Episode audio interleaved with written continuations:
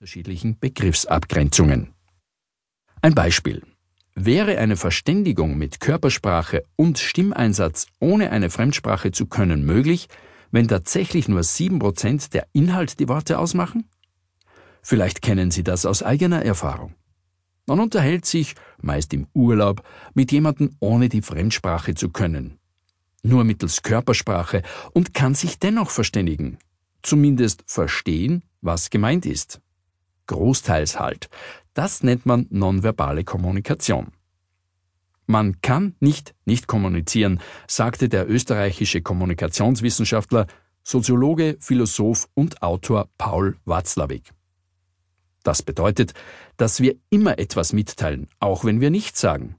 Wer nichts sagt oder sich einer Kommunikation noch stärker verweigert, macht gerade damit sehr deutlich, dass er nicht kommunizieren will, jetzt nicht, mit der Person nicht oder in der Situation nicht.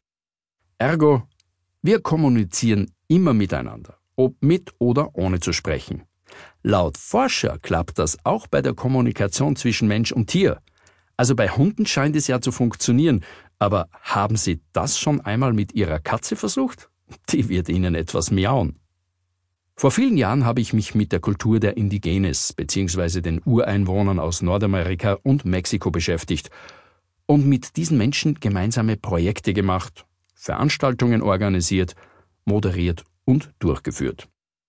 Indianer soll man ja nicht sagen, denn die amerikanischen Ureinwohner wurden fälschlicherweise Indianer genannt, weil die allerersten Erforscher gedacht haben, sie hätten Indien erreicht. Also Nordamerika war ja für mich sprachlich gesehen noch okay. Eh klar, Englisch. Bei den Azteken oder Maya war Spanisch angesagt. Und da kam mir im wahrsten Sinne des Wortes vieles Spanisch vor. Zumindest was die Sprache betraf. Dennoch konnten wir über die Körpersprache miteinander kommunizieren. Wir haben uns unterhalten. Und vieles habe ich auch verstanden. Denke ich zumindest. Laut Jeanette Bergmann, stellvertretende Leiterin in einem Sprachzentrum in der Nähe von Bonn, sind es sogar 69 Prozent, die der Körpersprache zugesprochen werden.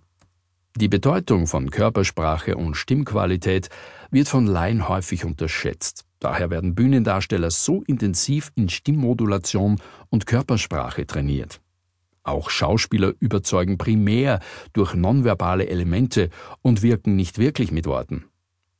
Jeder gute Schauspieler sollte in der Lage sein, das Wort Nein in mindestens zehn verschiedenen Bedeutungsnuancen vermitteln zu können.